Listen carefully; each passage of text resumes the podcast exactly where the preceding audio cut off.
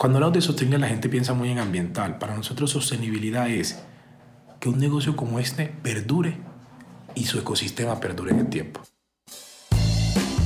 Hola a todos y bienvenidos a Sostenibilidad Empresarial, un podcast del CESA y el GRI. Mi nombre es Henry Bradford, soy el rector del CESA y en este espacio queremos demostrar que la sostenibilidad es estratégica, no recitando teorías, sino contándoles historias de empresas reales de América Latina. En este espacio, gerentes, directores de sostenibilidad y expertos en el tema nos cuentan su experiencia y nos ayudan a entender por qué ser sostenibles está relacionado con ser competitivos. Bienvenidos.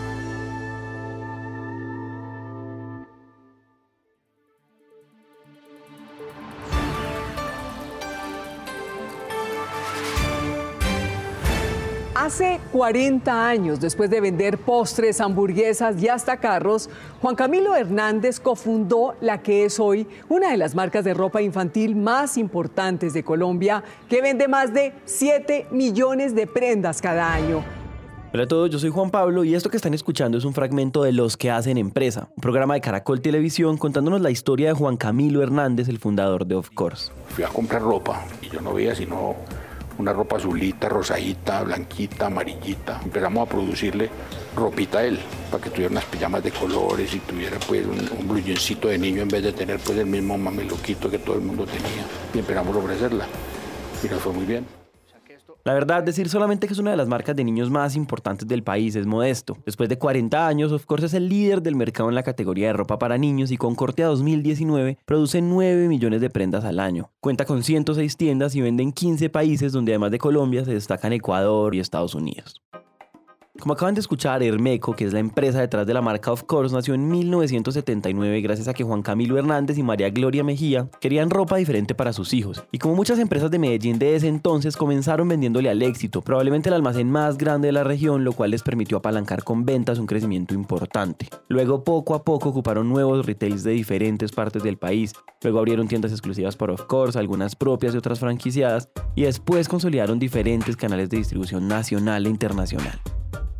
Aquí es necesario explicar que Hermeco nace con una innovación, es decir, en esa época no había otras empresas que hicieran ropa infantil con diseños diferentes a los tradicionales, pero nace en medio de un desarrollo textil muy importante. Medellín ha liderado tradicionalmente la industria, Cotejer ya tenía 70 años y había muchas empresas textiles naciendo. En ese momento la industria vivía una suerte de apogeo. Sin embargo, con la liberación de las fronteras y con la presión que generaron eventualmente países como China, la industria local se transformó. Cada vez más empresas colombianas comenzaron a maquilar en China y cada vez más pequeños talleres tuvieron que empezar a cerrar.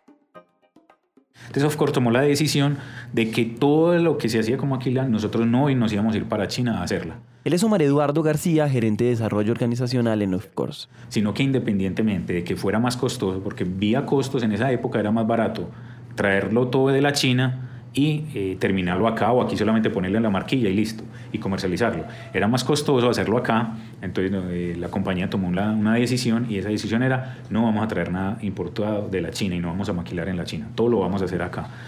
Eso permitió que todos esos maquiladores eh, no cerraran y todas esas fuentes de empleo no se perdieran porque nosotros seguíamos dando mano de obra, seguíamos dando pues como trabajo a todos esos maquiladores.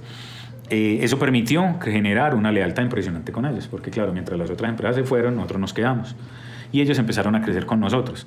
Esta decisión de maquilar en Colombia sería muy importante, pero de eso nos ocupamos un poco más tarde. Por ahora es importante entender a qué se refiere Omar con que ellos no pegan un solo botón. Desde que se diseñó la compañía, se hizo como todo el diseño de la compañía por parte de Juan Camilo, se definió que nosotros íbamos a trabajar lo que se llama el core del negocio. O sea, ahí nos íbamos a enfocar. Eh, el core del negocio es diseñar y cortar ese es el core del negocio, diseñar y cortar. ¿Por qué? Porque en el diseño está el, ADN de la marca, qué es lo que yo quiero expresar, está mi diferencial con otras marcas, el color, la creatividad, eh, la diversión, todo eso está ahí, ahí se impacta el ADN. Con diseño no solamente hablan de diseño de prendas, sino también de diseño de telas. Como la mayoría de empresas grandes de moda, sus telas son exclusivas y diseñadas por ellos mismos. En ese sentido, el diseño desde la tela hasta las prendas asegura exclusividad y el corte por otro lado permite eficiencias. Entonces, ¿qué es lo que pasa? Que en el corte está, por así decirlo, el rendimiento económico, ¿cierto? O la ganancia básicamente de un producto textil porque entre más eh, optimizado sea el corte, usted puede sacar mayor número de prendas de un mismo metro. El 35% del costo del producto nuestro es la tela. Él es Carlos Peña, gerente de cadena de suministro y productividad. Entonces tiene que ser muy eficiente en eso. para poderle dar a ese producto el costo competitivo y para responsablemente ya empieza el tema de sostenibilidad, primero ser eficiente en el consumo para generar el menor desperdicio posible y eso lo hace con tecnología y procesos, pues cierto. Y lo segundo es para darle la disposición correcta a eso. Cuando tú dejas en manos eso de, de, de, otras empresas y en este mercado muy informal el corte, vos no sabes al final qué está pasando con todo ese retal y ese desperdicio que tú estás generando, ¿cierto? Habiendo dicho esto, hacer una prenda empieza con el área de mercadeo y el área de diseño. Nos explica Xiomari Betancourt, analista de procesos y mejoramiento. Entonces es mercadeo quien busca la tendencia, mira cuál es la capacidad del mercado, dónde podemos estar presentes, dónde fortalecemos. Con esa información diseño y marca construyen una estrategia para cada mes y para cada sublínea y ahí se determina pues como el tipo de producto que vamos a desarrollar cada mes. Nosotros cada mes sacamos propuestas de pinta diferente y tenemos una colección de básicos que sí es para todo un año, que son como los indispensables del niño en su closet. Una vez diseñadas las prendas de cada colección, todo eso pasa por un departamento de ingeniería y desarrollo de producto que se encarga de hacer realidad los sueños de diseño. Entonces, ¿cómo materializar esa propuesta que diseño hizo? ¿Cómo se puede industrializar? ¿Con qué proveedores contamos? ¿Y cómo sería el proceso productivo de esa prenda? Allá es donde se hace la muestra inicial. Allá hay una, lo que nosotros llamamos pues como unas operarias de desarrollo. Son 40 personas, la mayoría de ellas madres, cabezas de familia, que ya con muchos años y, y, que también hacemos ahí una labor fuerte en todo el tema social, y ellas son las que crean esas primeras muestras. Entonces ahí es donde se hace todo el tema de ingeniería. O sea, se industrializa el producto, se convierte un dibujo y un sueño del diseñador en una prenda real que tenga varias características. Una, que sea industrializable, ¿cierto? O sea, que pueda ser producible. Y dos, que cumpla todas las políticas de marca, la calidad del producto, el confort del producto, el costo del producto y la competitividad del producto. Esa es como la primera parte. Después viene el área de compras y suministro, que es la parte que ya se encarga de toda la adquisición de materias primas con esos aliados también, que ya empieza como el trabajo con aliados y se encarga de toda esa parte de compras de materias primas e insumos para el proceso productivo. Después de la compra de insumos viene el corte, que como ya escuchamos sí hace parte del corte de la empresa y después del corte pasan a producción. Que es el área que se encarga ya con los talleres de hacer todo el proceso de bordados, estampados, confeccionistas, lavanderías, manualidades. Y ahí hay alrededor de 60 proveedores también. ¿Listo? Que todos son externos, no tenemos nada interno en ese proceso. En una visión rápida de la empresa, eso es todo. Ellos están en la industria de la moda, que es una industria súper contaminante, pero ellos solamente diseñan y cortan. El diseño simplemente es diseño y no emite gases de efecto invernadero. El corte es muy eficiente gracias a la tecnología, entonces no tiene tantos desperdicios y además contratan madres cabeza de familia porque como nosotros como compañía solo tenemos el corte, digamos que nuestro aporte a nivel de contaminación y eso no es muy alto.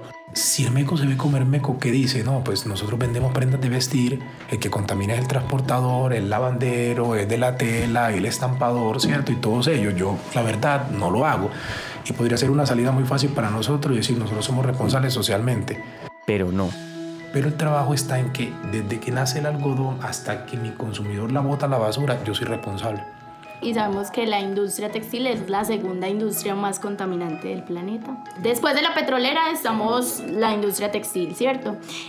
Para darles contexto, la industria textil es una industria muy compleja y el primer gran reto es ambiental. Según cifras del Foro Económico Mundial, hoy se producen más de 150 mil millones de prendas al año en el planeta y según la ONU esta industria produce el 20% de las aguas residuales y el 10% de las emisiones de carbono del mundo, con cifras alarmantes como que para producir unos jeans se requieren alrededor de 10 mil litros de agua que es más de lo que bebería una persona en 10 años. Eso desde la producción. Sin embargo, en la disposición y uso de la ropa hay otros retos. Los tiempos de vida de las prendas son cada vez más cortos y los materiales como el poliéster, el acrílico o el nylon vierten hasta medio millón de microplásticos en ríos y océanos. Ahora, además de los temas ambientales, la industria de la moda también tiene un montón de retos laborales, ya que sus cadenas de suministro tienen reputación de condiciones inseguras, trabajo infantil y otras prácticas de explotación, especialmente para mujeres, que representan el 80% de la fuerza de trabajo en toda la cadena. Todo esto la verdad no pasa porque los empresarios textiles quieren acabar con el mundo, sino porque tienen retos muy fuertes que dificultan la conversación.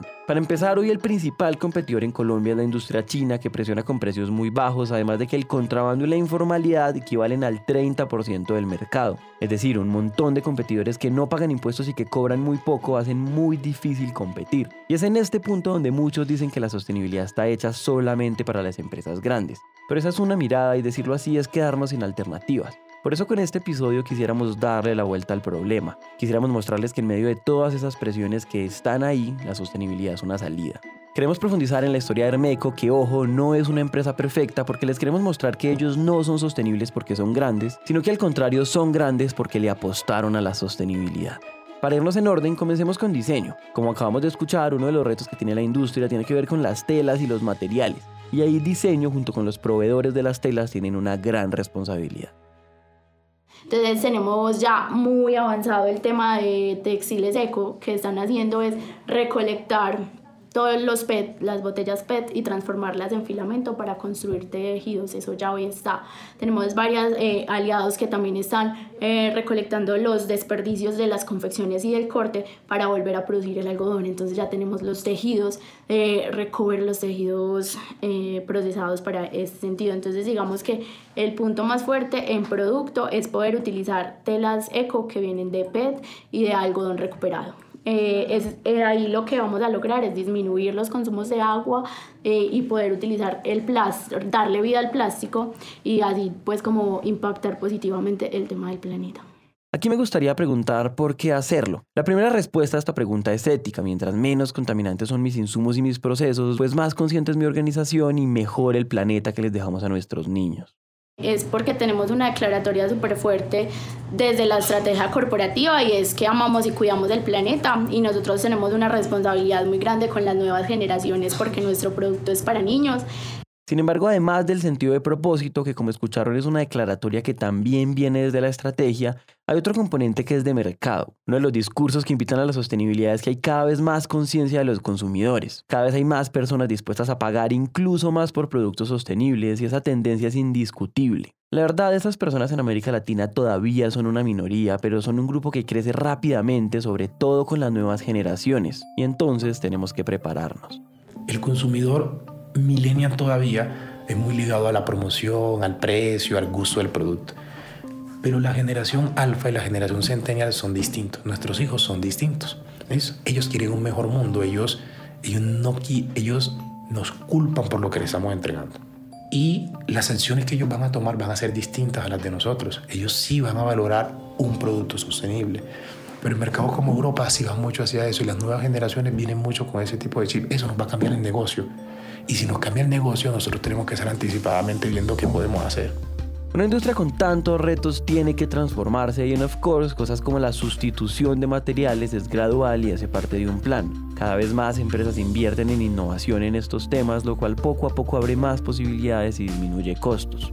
Ahora hablemos del proceso de producción. Ya están diseñadas las prendas y las telas, ya están cortadas y ya pasaron por desarrollo de producto. Después se entregan a las maquilas, que son las que se encargan del resto digamos que lo que uno enseña en la universidad es verticalice su operación, hágalo usted todo, ¿listo?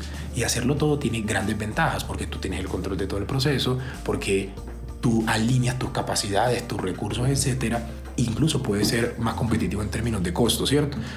Nosotros decidimos hacer una tercerización casi masiva de todo el proceso desde que nació la compañía.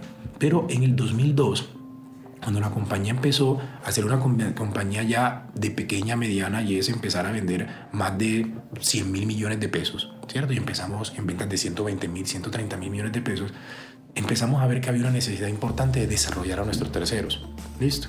En hacerlos parte del negocio y poderlos desarrollar social, productiva y incluso desde la parte financiera y estructural de su compañía. Entonces montamos un modelo que se llamaba el MGP, modelo de gestión de proveedores. ¿listo?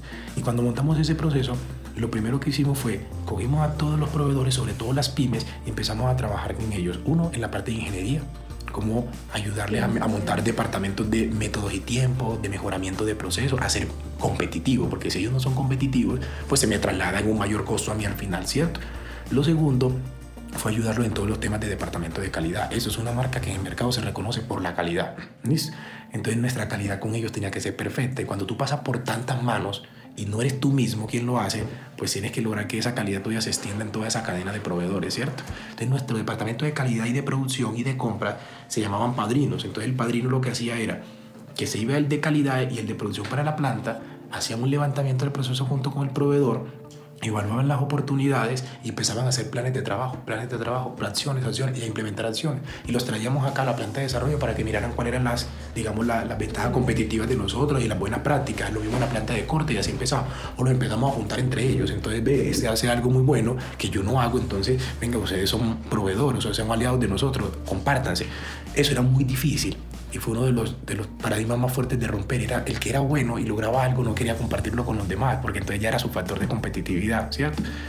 Entonces, así arrancó nuestro modelo de gestión de proveedores y con eso eh, fuimos desarrollando muchísimas empresas. Cuando yo entré a esa compañía, por ejemplo, en 2010, para darle un, un referente de una experiencia, fui y conocí una empresa que se llamaba Tempra. Era una chica que se había graduado de la universidad. Como pocas chicas querían montar una empresa de confección, eso hoy muy poca gente lo hace, pues cierto. Eh, y la chica cuando la fui a conocer tenía dos módulos de confección de ocho personas. Y empezamos a trabajar con ella en ingeniería, en desarrollo y el papá tenía un negocio de importación de maquinaria. Empezaron a trabajar en maquinaria junto con nosotros, nosotros aposándole desde el producto y ellos desde la inversión, ¿cierto? Hoy es la segunda planta más grande de nosotros. Tiene más o menos 17 módulos, emplea más o menos unas 300 personas y pasó de tener una planta pues de menos de 100 metros cuadrados a un edificio que tiene tres pisos, ¿cierto? Y es un proveedor hoy que nos hace casi toda la gama de productos de nosotros y solo trabaja para el MECO. Absolutamente solo para nosotros, ¿listo? Es la responsabilidad de nosotros de trabajar relaciones a largo plazo. Hablar de desarrollo de proveedores a un nivel profundo puede sonar obvio, pero no es común. Esto permite eficiencia y mejores costos para Hermeco, claro, pero también implica una mejora importantísima en los resultados económicos de los proveedores. Em, eh, hace dos años empezamos a cambiar el modelo y le dijimos ya modelo de gestión de aliados, porque ya no eran proveedores, ¿cierto? Proveedores que tú trabajas transaccionalmente y te mando tu orden de compra, te mando tu proceso productivo, tú me lo haces y me lo entregas, ¿cierto? Pero entonces dijimos a los proveedores fue, la competencia no es entre nosotros mismos, venga, rompamos las barreras y venga, trabajemos como aliados. Entonces empezamos con el modelo de gestión de aliados, que es decir, su filosofía fue, vamos a trabajar ahora colaborativamente todos, no solamente el MECO con cada uno de ustedes, sino que necesitamos que formemos un ecosistema todos. Hace 15 años, cuando arrancamos el modelo, de nosotros dependían 20.000 familias y hoy dependen 80.000. ¿Sí me entiendes? Entonces, por lo menos tú ahí te das cuenta que está generando tejido social, ¿sí me entiendes? Tus ventas crecieron y la capacidad social también creció, ¿sí me entendés? Y, eso, eso es muy bueno, pero es muy bueno también que te das cuenta que lo haces desarrollando los proveedores que vienes contigo y ellos crecen involucrando nuevos proveedores. Nosotros somos muy fieles a los proveedores, o sea, como te decía, que un proveedor pueda hoy celebrar 40 años junto al MECO, que eso pasó este año, uno dice, wow, qué alegría, si me entiendes. Que los proveedores, a veces a final de año, a veces la presidenta y yo nos sentamos con los proveedores y hablamos, ¿y cuánto llevas con nosotros? 30 años, 35 años, 28 años. Uno dice, wow, o sea, toda una vida, si me entiendes. Pero también es muy bueno ver que hay proveedores de 15 años, 10 años, 8 años. Entonces tú dices, cada vez estamos generando más, generando más, generando más. Entonces ampliamos nuestra gama. Yo creo que para mí ese es, fuera de los indicadores, ese es el mejor indicador. En estos procesos los cambios de lenguaje son sutiles, pero tienen poder si son intencionados. Dejar de hablar de proveedores para hablar de aliados implica muchas cosas. Ahora, una cosa es decirlo y otra muy diferente es demostrarlo, y aquí la mejor forma es con ejemplos. Hace dos años la presidenta de la compañía fue a Japón. Estuvo en Japón 10 días, llegó y me dijo, tenemos que cambiar, porque lo que tú te das cuenta es que la apuesta en la productividad no es de, la velocidad hacia exigir a la persona en hacer las cosas más rápido, sino la, la colaboración mutua, ¿sí me entendés? Cuando tú vas a Japón, crees que vas a ir a encontrar el modelo Toyota, el Kaizen, el TPM y todas esas cosas. Y sí, eso es importante, pero nada de eso existe sin la cultura y sin el liderazgo. Y la cultura es un tema difícil de generar. Entonces, lo que estamos tratando en ese momento a través de modelos de al lado es de generar cultura de trabajo colaborativo, cultura de innovación al lado del clúster estamos tratando de ver cómo unimos ya estas empresas y cómo como sector empezamos a desarrollar ya proyectos conjuntamente. ¿ok? Entonces una empresa como esta, por ejemplo, como Tempra, que ya tiene buenos estándares de calidad, buena ingeniería, ¿qué reto sigue? Ahora, ¿qué más podemos hacer con ellos? Entonces estamos mirando temas de automatización, por ejemplo. Entonces, el año pasado, tres proveedores de nosotros también participaron en un programa de Sin a través de nosotros con el ecosistema de innovación y se lograron entre los tres proveedores ahorros aproximados de 500 millones de pesos en un solo año. La productividad de mis proveedores es mi productividad y la perdurabilidad de mis proveedores es la de mi cadena de valor. Si se fijan, lo que hacer Meco es, en pocas palabras, involucrarse. Involucrarse tanto hasta el punto en el que las divisiones se desdibujan. El mismo Carlos nos cuenta su experiencia. Yo fui coordinador de producción cuando entré a esa compañía y a veces todavía lo recuerdo y todavía yo lo hago hoy con mi equipo como lo hicieron algún día conmigo y era que lo cuestionaba uno como, venga, ¿usted trabaja para quién? ¿Para el proveedor o para nosotros? Pues, porque uno se involucra tanto con los, con los proveedores, se involucra mucho que uno se sienta con el proveedor cada mes a decir, hey, ¿y cómo te fue financieramente? Perdiste el mes, lo ganaste, ¿y, qué tal? Y, y, pagaste la nómina, y no has pagado la nómina, y, el incentivo, y el... O sea, entonces empieza uno no solo a cargar del estrés o de la situación de la empresa, sino que cada coordinador de producción y análisis de calidad hoy tiene alrededor de 10 plantas a su cargo. Te cargas con la situación de 10 plantas. Y es un sector donde el 80% del gasto es la mano de obra. Entonces, eh, son personas, si me entiendes? Y, es un sector totalmente estacional donde nosotros vendemos eh, en un mes normal 8 mil millones de pesos y ahorita en diciembre vendemos 60 mil millones. Entonces la producción se quintuplica y al multiplicar esa producción en las plantas entra y salen personas y tú eres tratando de ver cómo mantener la gente, que no se vaya la gente, que cómo la contratan, etcétera. Entonces la relación de estos padrinos con esa planta se vuelve muy buena porque se vuelven parte de ese negocio, o sea, se vuelven, se vuelven una persona que nos unen. Ellos son los que realmente nos unen porque ellos son los que tienen el corazón entre la empresa y el, y el aliado y son los que al final están velando como porque las dos partes les vaya bien. Lo que más me pareció interesante de este caso es que su nómina no está compuesta de personas que confeccionan, pero sí de líderes encargados del fortalecimiento empresarial de sus proveedores y una forma muy similar a cómo funcionan hoy los programas de acompañamiento a emprendedores. Esta forma de pensar el ecosistema del que hace parte la organización genera nuevas relaciones donde prima la confianza, y esta entonces se vuelve otra palabra clave. La confianza permite innovación, entonces, ¿qué hacemos? Ya hacemos trabajos conjuntos. Entonces, la investigación es de los dos lados. Entonces, ellos dicen, ve, encontré este proveedor, encontré esta tela, encontré esta nueva forma de hacer las cosas. La confianza también permite mejorar indicadores. Nuestros proveedores en promedio estaban alrededor del 40% en cumplimiento, pero ningún proveedor hoy podría estar por debajo del 70%. Pero sobre todo la confianza propicia algo que no se menciona mucho cuando se habla de relaciones de largo plazo y es que se abre un espacio para los errores. Hoy por ejemplo veíamos el caso de Riotest y Fabricato que llevan 40 años con nosotros. El año pasado tuvieron una situación de, de, cambio eh, de sede significativa y generó un impacto grandísimo en la, en la producción de nosotros porque durante los tres meses más importantes de la temporada nos incumplieron enormemente, más o menos alrededor del 40% del cumplimiento de las entregas. Muchas compañías pudieran decir, listo, no voy más. El tema es que él es nuestro proveedor de telas de punto, nadie más, por la relación tan fuerte que tenemos con ellos. Y lo que hicimos fue darle la vuelta y hoy ya está otra vez en el 92-93%. Entonces tratamos de no cargar, pero de sí trabajar con los proveedores en ver cómo mejorar, mejorar, mejorar, mejorar. Y cuando hay una solución, situación difícil, al final el consumidor es el que está siendo eh, perjudicado y el consumidor es el que no es una o dos. Entonces no es tu problema, es el problema de ambos y lo tenemos que sacar adelante. Esas acciones van generando un mensaje y es que yo no te mando a hacer prendas, sino que juntos servimos a un cliente y si ese cliente está feliz, todos ganamos. Ahora, para seguir hablando de cumplimiento, otra acción que nos llamó la atención es que para hacer las prendas, Hermeco tiene un modelo de subasta inversa. Subastamos la prenda y decimos, vamos, sacamos esta prenda, ¿quién tiene la capacidad para hacer esta prenda y en cuánto me la hace? A través de un software interno, los proveedores dicen cuántas prendas pueden hacer y a qué costo, lo cual en principio suena simplemente una forma de acceder a los mejores precios, pero no. Pero internamente nosotros nos hacemos una medición de capacidades. Entonces nosotros ya vamos y le decimos, venga, usted me dijo que esta camisa me la hacía por X peso, por 10 pesos, pero hacer esa camisa no vale 10 pesos, hacer esa camisa vale 12 pesos. ¿Usted por qué me la está haciendo en 10 pesos? Usted está perdiendo plata. Entonces él ya le dice, ¿cómo así? Entonces ya vamos y le explicamos todo el proceso y él automáticamente dice, ah, sí, estaba perdiendo plata, está perdiendo insumos. O también, por ejemplo, cuando empieza un proveedor, un aliado a, a subastar y a, y a decir yo, yo, yo, yo, yo, nosotros ya sabemos cuál es la capacidad de su taller o cuál es la capacidad de su empresa. Entonces llega un momento donde le decimos, venga, ¿usted cómo hace para seguirme diciendo que me la va a hacer si usted ya no tiene capacidad? En mi sistema dice que usted ya tiene la capacidad al 100% y con esto usted ya está la capacidad al 150. ¿Cómo va a hacer eso? Entonces vamos y le explicamos y volvemos y le decimos, venga, que está haciendo mal los cálculos. Solamente si yo me involucro a cierto nivel con mis proveedores, puedo entender sus sistemas de costos y sus capacidades de producción reales, lo cual me permite planear mejor que nadie mi operación. Adicionalmente, eso me da acceso a información nueva. Si yo sé que ellos están tomando pedidos que no son rentables, yo gano en el corto plazo, pero todos perdemos en el largo.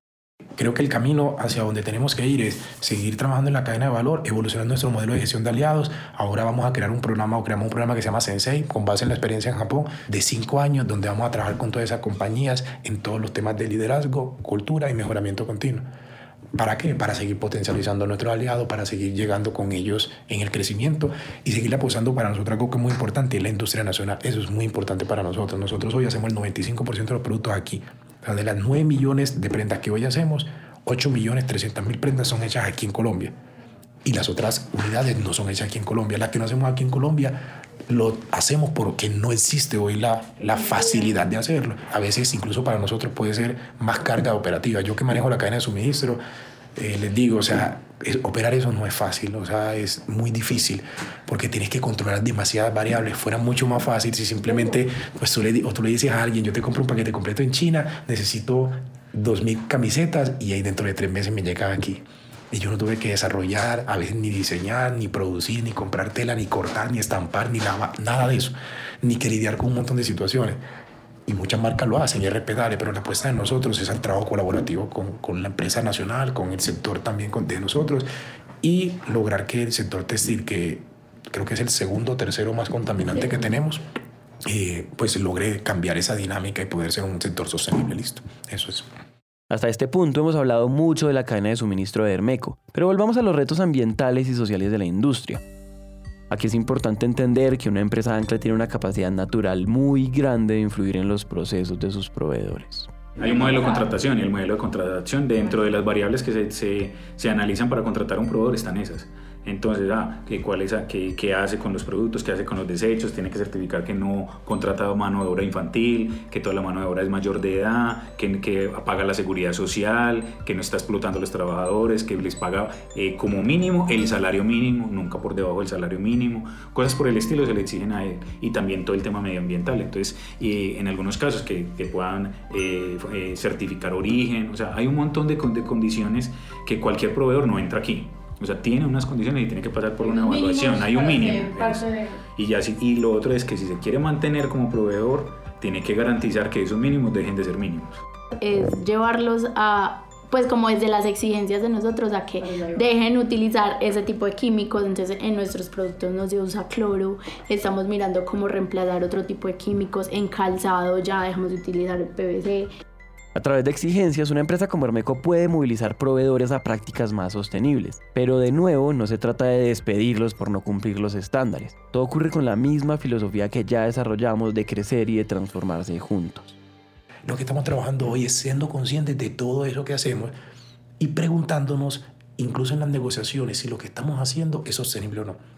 Por ejemplo, esa mañana tuvimos comité de MGA y la presidenta nos hizo un llamado y fue, nosotros con quién le compramos las telas de vestidos de baño con tal proveedor.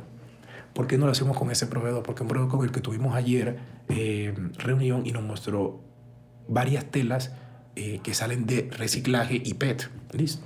No, porque es que hoy el tanto no nos está dando, hoy la apariencia y el color no nos está dando. Y la invitación ahí es, ¿y por qué no buscan? ¿Y por qué no buscan que pasen? Pero ustedes saben lo que hay detrás. O sea, no es, a mí me dé el costo y a mí me dé solamente el diseño, es vos sabés lo que impacta en, el, en, nuestro mercado y como marca si nosotros somos responsables con una prenda sostenible. Incluso en el ámbito internacional, uno de los productos hoy más fuertes internacional para nosotros es playa. El consumidor europeo, por ejemplo, valora enormemente ese tipo de cosas. Entonces, poder entregar un producto sostenible no solamente para cumplir el medio ambiente de la sociedad, es porque es un factor de competitividad hoy en día. Para darles un ejemplo más, Hermeco trabaja como empresa ancla en el programa de negocios competitivos para pymes del GRI, programa en el que acompañan a los proveedores de estas empresas en el camino por ser sostenibles y por eso quisiéramos presentarles a Duan. Bueno, mi nombre es Duan Albeiro Grajales, soy el gerente y representante legal de Teñidos y Acabados. Teñidos y Acabados es una lavandería industrial. Teñidos y Acabados es una empresa con 78 empleados que produce aproximadamente 1.500.000 prendas en el año, con clientes como Hermeco, Americanino o Sprit. La lavandería es la encargada de dar tonalidades y color principalmente al denim, que es la tela de los jeans, incluyendo desgastes, arrugas, resinas, etc. Bueno, nosotros dentro del, dentro del modelo de, de, gestión de aliados con Of Course hemos, hemos participado en varios programas, ¿cierto? Este programa, a, nosotros, pues a mí por la verdad me, me, me concientizó y me impactó muchísimo, demasiado, demasiado. ¿Por qué? Porque desde que lo inicié y fui partícipe, pues físicamente del, del programa, eh, me impactó mucho la transparencia del programa. O sea, el reporte para mí es un reporte donde yo, donde yo me evalúo, donde no tengo ningún ente ni nadie que esté encima de mí. Eh, obviamente ser auditándolo, sino que pues soy yo mismo el que lo audito, soy yo mismo el que estoy siendo consciente y, y, si me digo una mentira me la digo soy yo, puede decirlo porque puede existir.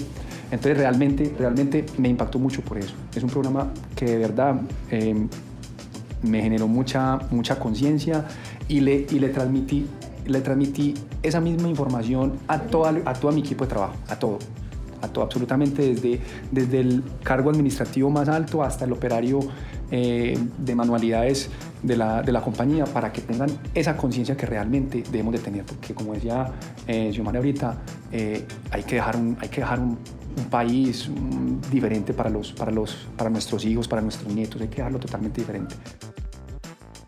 A lo largo de los años y con el acompañamiento de Of Course, Teñidos y Acabados ha sido consciente del impacto ambiental de sus procesos y ha implementado cambios. Han conseguido equipos láser y de que disminuyen el consumo de agua y que evitan químicos muy contaminantes como cloro, permanganato de potasio o dextrosa, con lo cual lograron pasar de consumir 10 litros de agua por kilo de tela lavada a 5 y en ocasiones a 3 litros. En el programa de negocios competitivos para pymes, los proveedores crean su propio informe de sostenibilidad, lo cual aparte de generar conciencia, permite definir indicadores y medir el impacto económico de los cambios implementados que numéricamente los números no mienten. Entonces, numéricamente el, el, el, impacto de energía es un bajo consumo en, en, hay meses del 15%, hay meses del 12%. Entonces, entonces pues eso lo, amerita, pues lo amerita.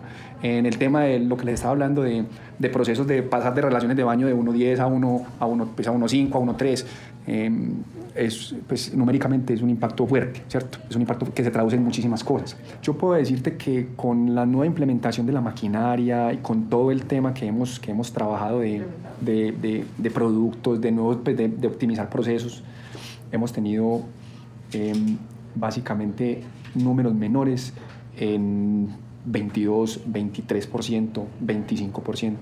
Realmente cuando vemos numéricamente resultados, inmediatamente tenemos una buena actitud para seguir con, con, con las cosas. Entonces, eh, vos sentar al jefe planta o vos sentar a, al ambientalista y darle unos números que ya realmente son reales, eh, es fácil de, convencer, de convencerlos a todos, ¿cierto? Básicamente eso no lo destruye nadie, no esa teoría no la acaba, pues no, no, no, la, no la tumba nadie.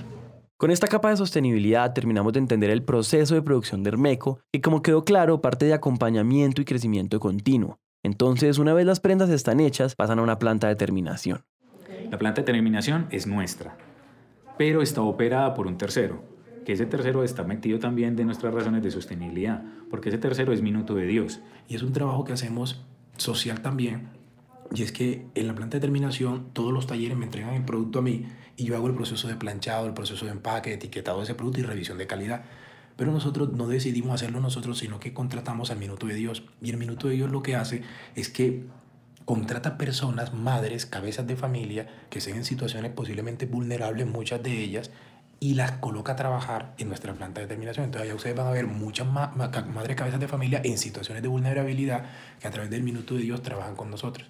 Nosotros pudiéramos hacer esa operación nosotros, incluso podrías contarnos un poco menos, pero la idea es hacerla con minuto de Dios también para dar ese trabajo social que hoy nosotros no tenemos esa, esa dimensión desde la contratación, ¿cierto?